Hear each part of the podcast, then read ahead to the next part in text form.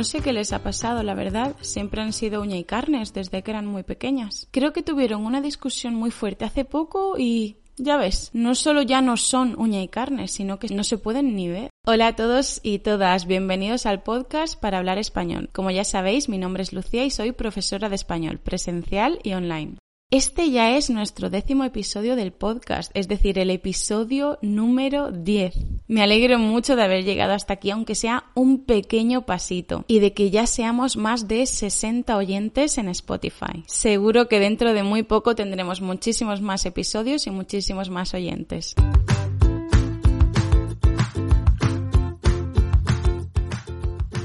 Ahora volvamos con ser uña y carne. Sabéis que es la uña, ¿no? Tenemos en total, en principio, 20 uñas, es decir, 10 uñas en las manos y 10 uñas en los pies. Es eso en lo que termina nuestro dedo, cada uno de nuestros dedos. ¿Y la carne qué significa? Bueno, muchas personas comen carne, claro, pero carne de animal. Pero es que las personas también tenemos carne. Y eso que está debajo de la uña también lo llamamos carne. Entonces, ser uña y carne, ¿podéis imaginaros ahora qué significa? Pensemos, cada uña está pegada a la carne que hay debajo de ella. Son inseparables, están muy juntas. Y si se separan, duele, duele mucho, ¿verdad? Por eso, en español tenemos la expresión ser uña y carne, que significa como habrás adivinado, ser inseparables, estar muy juntos, ser muy buenos amigos. Tan buenos amigos que van juntos a todas partes, lo hacen todo juntos, comparten muchísimas cosas, se lo cuentan todo, por ejemplo, y separarse, igual que para la uña y la carne, es muy difícil.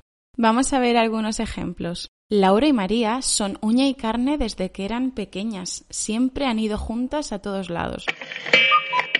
Ellos dos son uña y carne, nunca los veo separados. Siempre van a jugar al fútbol juntos, siempre quedan por las tardes, se van juntos los fines de semana. De verdad, nunca los veo separados, están muy unidos.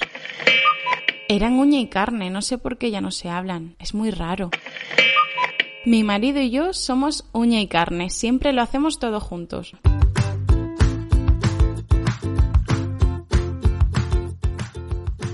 ¿Y tú? ¿Eres uña y carne con alguien? ¿O has sido uña y carne con alguien pero ya no? ¿Qué pasó? Nos vemos o nos escuchamos muy pronto en este podcast para hablar español en el canal de YouTube RQL o en las redes sociales. Hasta pronto. Chao.